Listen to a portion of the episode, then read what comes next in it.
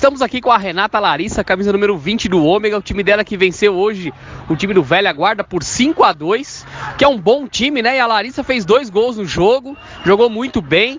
O, o, o Velha Guarda é um time bom, vocês conseguiram ganhar por 5 a 2 você fez dois gols na partida, né, Larissa? O que, que você pode falar pra gente aí da, da vitória e dos seus dois gols no jogo de hoje?